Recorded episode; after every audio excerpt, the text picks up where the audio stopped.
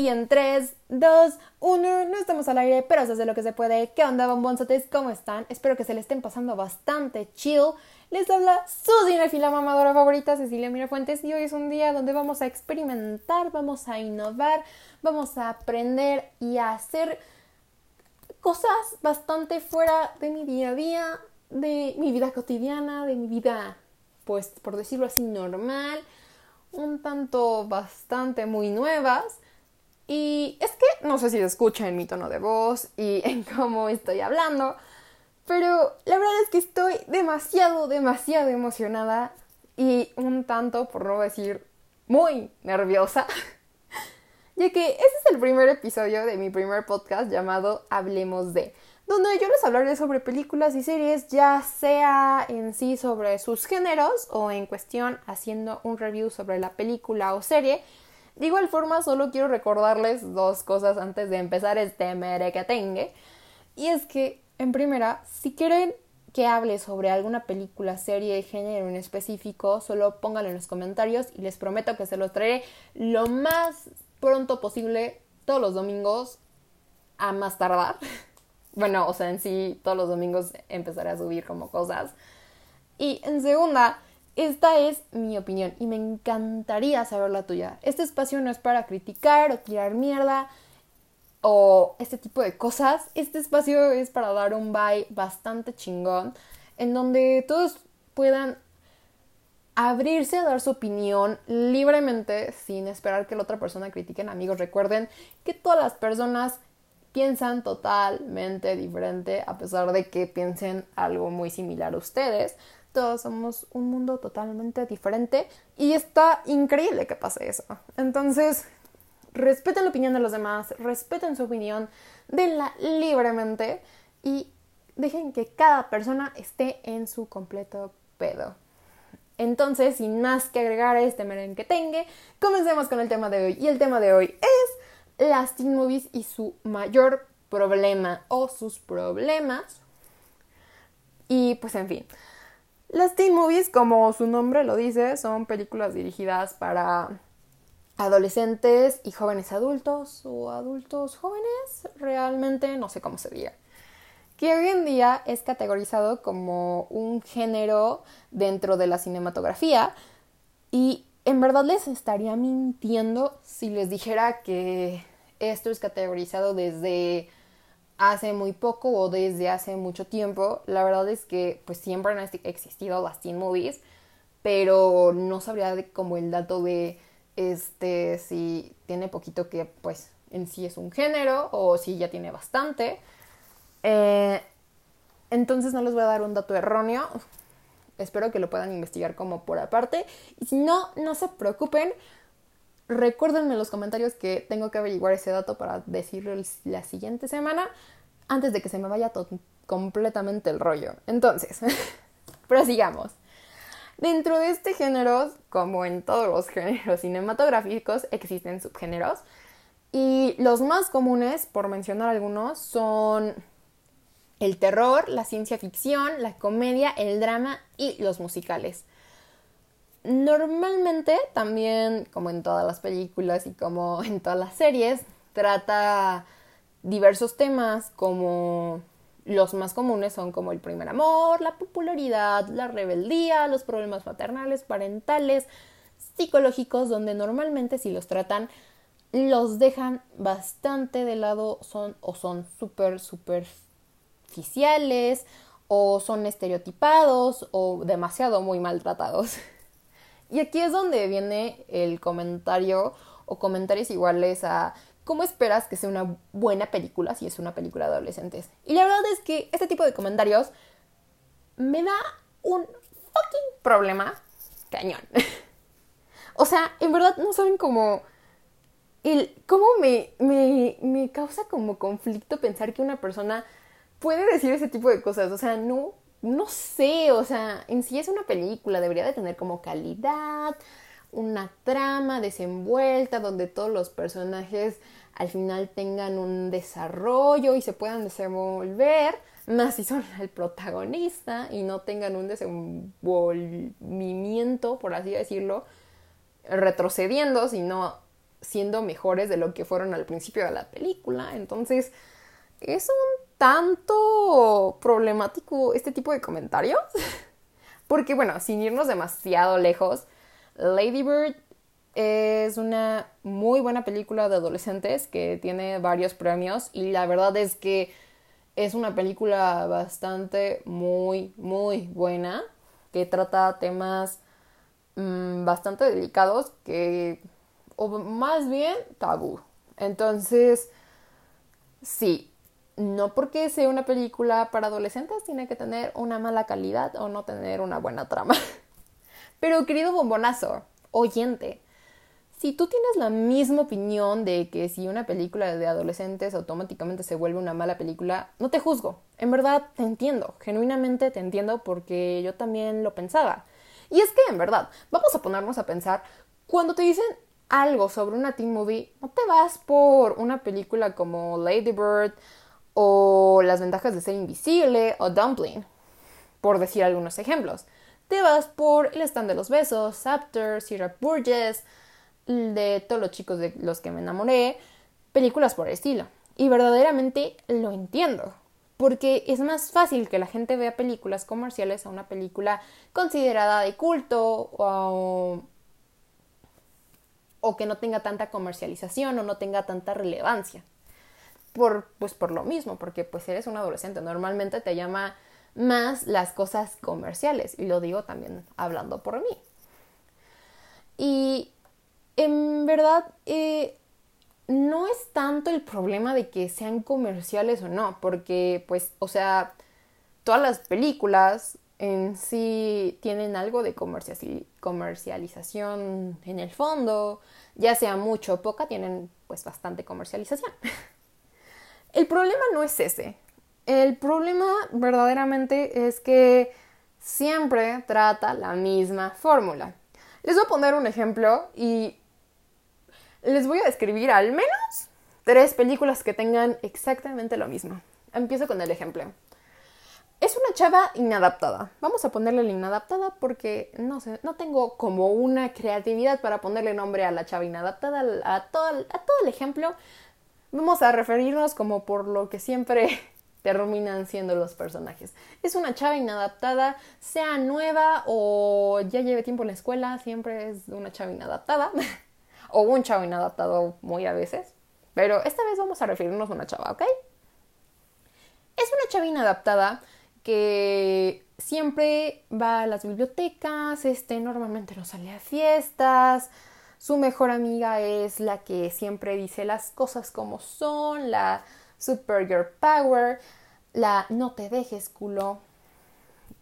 Pero bueno, esta chava pues no es como alguien relevante dentro de la escuela, ¿no? Y después tenemos a la bolita de los Bad Beach o Beach Boy. Este, tenemos al Fogboy con problemas de ira, que normalmente está en algún deporte, normalmente americano fútbol. Y después tenemos a la abeja reina, la popular, que normalmente es una perra de primera y es así. ¿Por qué? Porque quién sabe. ¿Por qué? Porque se le dio la gana, porque a lo mejor amaneció de balas. No lo sabemos. Normalmente nunca lo sabemos, pero no nos adelantemos a la trama.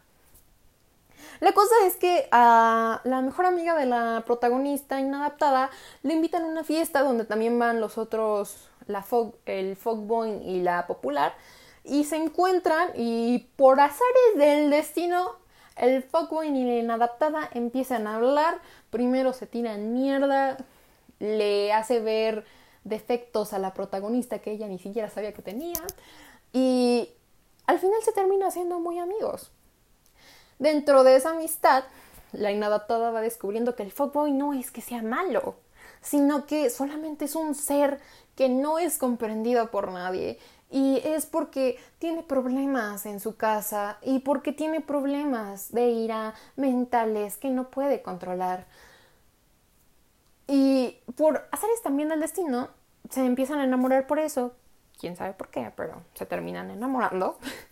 Y al final el fuckboy termina traicionando a la inadaptada, se va con la abeja reina y pues así empieza el arco de redención de todos los personajes y todo finaliza en un baile de graduación donde o la abeja reina es coronada o la inadaptada es coronada y el fuckboy es el coronado.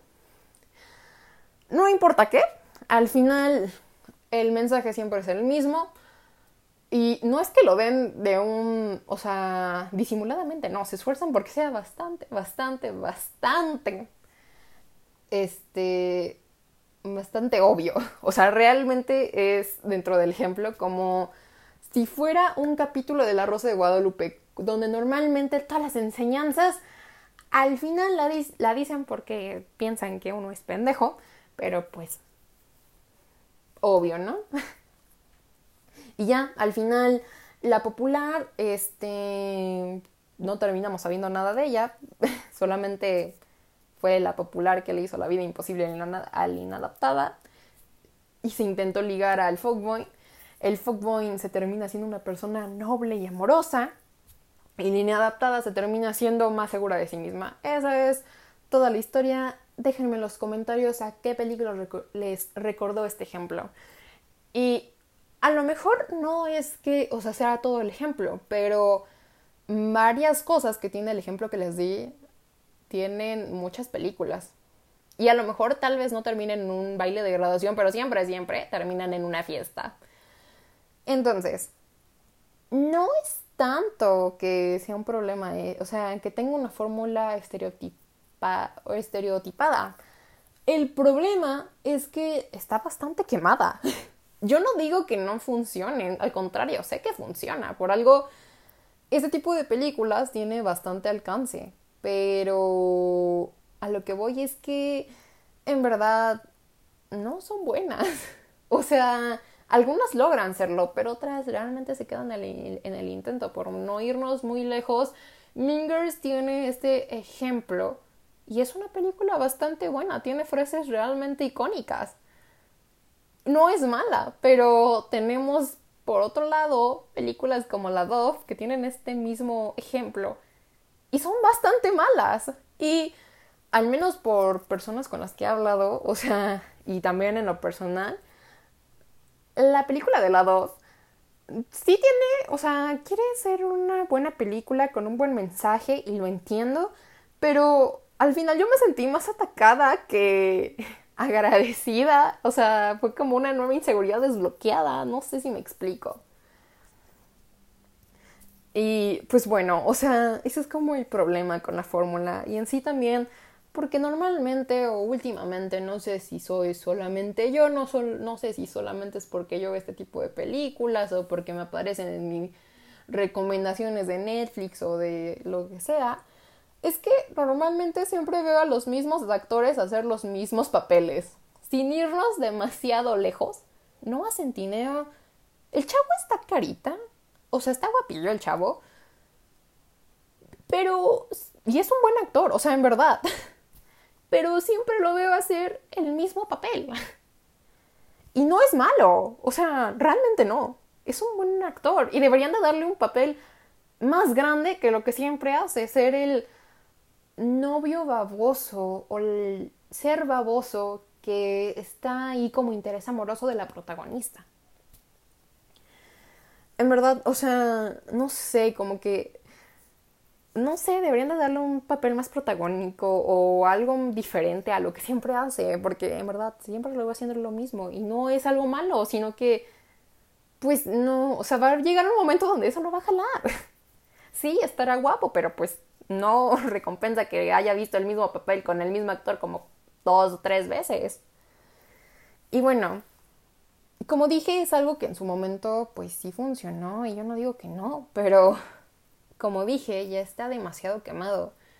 Y lo que trata de hacer yo creo que cualquier director o cualquier persona a la hora de hacer cine es innovar, es hacer nuevas ideas.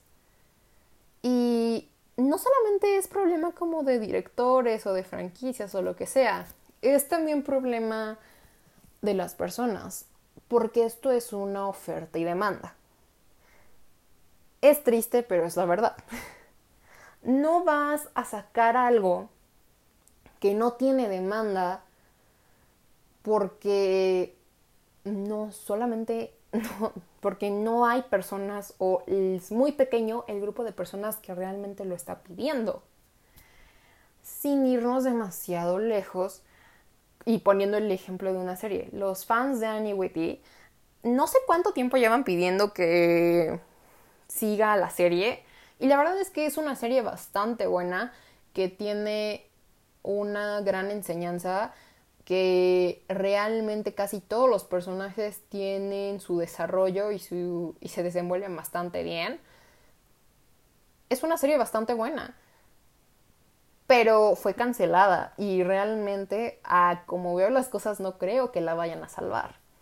Aparte de que tiene ya bastante, bastante tiempo. Y pues dudo mucho que los actores como que sigan disponibles o así, ¿saben?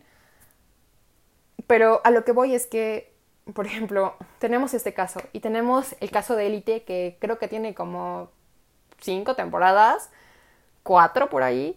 Y la verdad es que Elite, Elite, Elite, Elote, Elite, Elite. ¡Ah!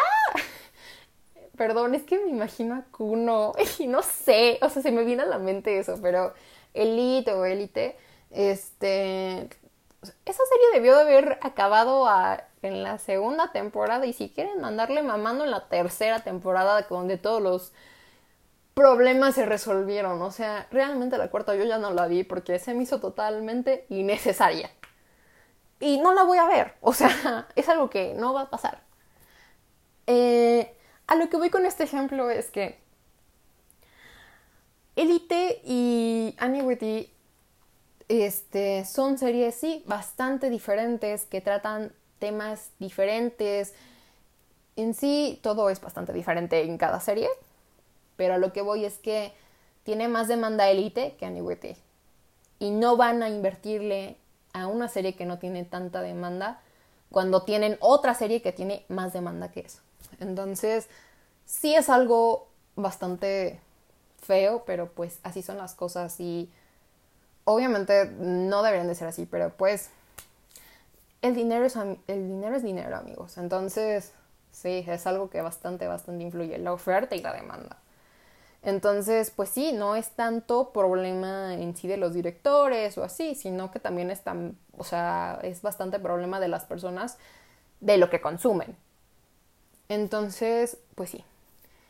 Y en sí, hablando de las personas, también último problema es que, bueno, último problema dentro del problema, es que normalizan conductas inmaduras, dependientes, abusivas y tóxicas.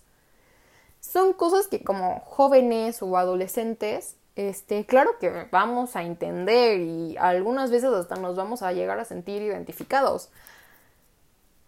Pero hay personas que todavía no tienen la suficiente, no sé, conciencia o todavía no generan ese pensamiento de esto es una película, una serie y no debe pasar de la ficción. Un ejemplo es este After. Eh, no sé si salga en la película, al menos sé que sale en el libro y es porque lo leí y créanme que eh, no terminé el libro. y no voy a volver a ver la película. Neta, esa película creo que la vi más porque me obligaron a verla que por ganas mías. Y es cuando Harding guarda el globito con el que fue la primera vez de Tessa. Y aún así, creo que la morra se indignó, pero su indignación que le duró como que dos capítulos. y es algo bastante delicado, porque si te pones a pensar, es un tema bastante fuerte. O sea, es ese es abuso, eso es de una persona que, que realmente necesita terapia. O sea, no, no porque tenga una infancia de mierda o no porque haya vivido una vida de mierda tiene que hacer ese tipo de cosas. Y creo que todo fue por un reto. O sea, realmente la película se desenvuelve o su romance se desenvuelve por un reto, que eso también es una tontería, pero bueno. Eh, pero en sí es algo que dices, wow, cómo es que una persona ve ese tipo de cosas y todavía tiene el descaro de decir yo quiero una relación como la que tienen Harding y Tessa. O sea, porque sí, amigos, sí quieren una relación como la que tienen Maddie y este Nate Jacobs. Que es demasiado abusiva y demasiado tóxica y todo en esa relación está completamente mal. No es como que sorprenda que quieran una relación como la de Harding y Tessa. Y lo digo como una persona que tuvo relaciones bastante tóxicas y creo que las personas que han tenido relaciones hipertóxicas me van a entender cuando digo que las personas neta no saben ni lo que piden. El estar en una relación tóxica es quitarte el tiempo, quitarte las ganas de hacer cualquier cosa y saber que tienes que salir de ahí aunque no sepas ni cómo hacerlo. Y eso es algo que está bastante mal, amigos. No deben, no, nunca deben de pedir eso. Neta, priorizan mucho su salud mental y su paz mental. Y esto es algo que, que normalmente siempre veo, ¿saben? O sea, en este tipo de películas. O sea, o sea, ese es un ejemplo de comportamientos tóxicos, abusivos, este, bastante, bastante normalizados. Otro ejemplo, Sierra Burgess donde la chava, solamente por ser inteligente y porque está ayudando a la otra chava que es popular, intenta manipularla haciendo que salga con el personaje de Noah Centineo y al final lo catfishean horrible y creo que al final terminan juntos o una cosa así y amigos, eso está mal. o sea, no. Eso es, no, o sea, aparte de que te puedes terminar en la cárcel si haces eso. No, amigos, no hagan eso, nunca en la vida. O sea, creo que ese es el verdadero problema. Que las películas teen movies y más ese tipo de películas como Sierra Burgess, After, El stand de los besos, no es como que las vean personas este, con 23, 24 años máximo o sea, ese rango de edad de 24 o este 17, sino que la ven chavitas como de, o chavitos como de 16 para abajo. Y no es para el público que va dirigido, todavía no tienen el raciocinio de decir que las cosas que pasan a veces se quedan en la ficción y ahí se tienen que quedar. Entonces, no amigos, o sea, realmente las películas siempre te tienen que dejar algo. Eso es algo que he aprendido bastante. Sí, a veces dejan algo malo, a veces dejan algo bueno, pero siempre tienen que dejar algo. Y más si es una película teen movie porque es un público que apenas está desenvolviendo y cualquier cosa que llegues a tratar mal puede afectar a una persona. Porque sí, amigos, siempre llega a pasar eso. Y en verdad es que, no sé, o sea, realmente es un, pues sí, un problema de las personas que lo, o sea, de los directores, los guionistas, pero también es un problema de, en sí, de las personas que consumen el tipo de contenido. Pero en fin, amigos, no puedo decirles si las teen movies, o sea, ya dicho esto, no puedo decirles si las teen movies son una mierda o son buenas pero puedo decirles que la responsabilidad cae en cómo lo tomemos nosotros basándonos en nuestro propio criterio, tanto de valores como de pensamiento. Y pueden disfrutar la película más boba y más estúpida posible, siempre y cuando sepan separar la ficción de la realidad. Pero para que vean que no solo estoy tirando mierda sin dejarles algo, les voy a recomendar películas y series para adolescentes que pueden ver en Netflix o en Amazon o en Cuevana. y no tienen un orden en específico, solo las menciono porque son bastante buenas y en verdad valen la pena. No les digo que las vean ya en cuanto acabe este podcast, o bueno, este episodio pues. Pero si en algún momento no tienen nada que hacer y no saben qué ver, pues acuérdense de que yo les mencioné estas películas. Y véanlas, o sea, realmente mm, son películas no que te van a dejar reflexionando toda la noche, pero sí que te pueden dejar algo o sí que puedes aprenderles algo. Y las películas son Mi vida a los 17, Dumpling, Las ventajas de ser invisible, Cada día, Love Simon, Antypical. Bueno, algún, una de ellas es serie. No les voy a decir bien de qué se tratan, porque al menos yo las descubrí este, sin cero eh, expectativas. Y la verdad es que no me arrepiento. O sea, una que otra que mencioné está en mi top de películas favoritas o series que son mis favoritas. Así de impacto tuvo. Solo véanlas, disfrútenlas o solamente véanlas un ratito y que sea algo palomero. Llegó el momento de despedirme. Espero que les haya gustado mucho el primer episodio de este podcast. Ya saben que esta es mi opinión. Me encantaría, me encantaría saber qué es lo que piensan ustedes. Si quieren que hable de algo en específico, solo comenten. Recuerden suscribirse al canal, es completamente gratis. Estaré subiendo video todos los domingos y recuerden, si no tienen metas, no dejen que te la metan, ni que fueran porteras, muñecas. No tienen mierda y en 3, 2, 1, estamos fuera. Adiós.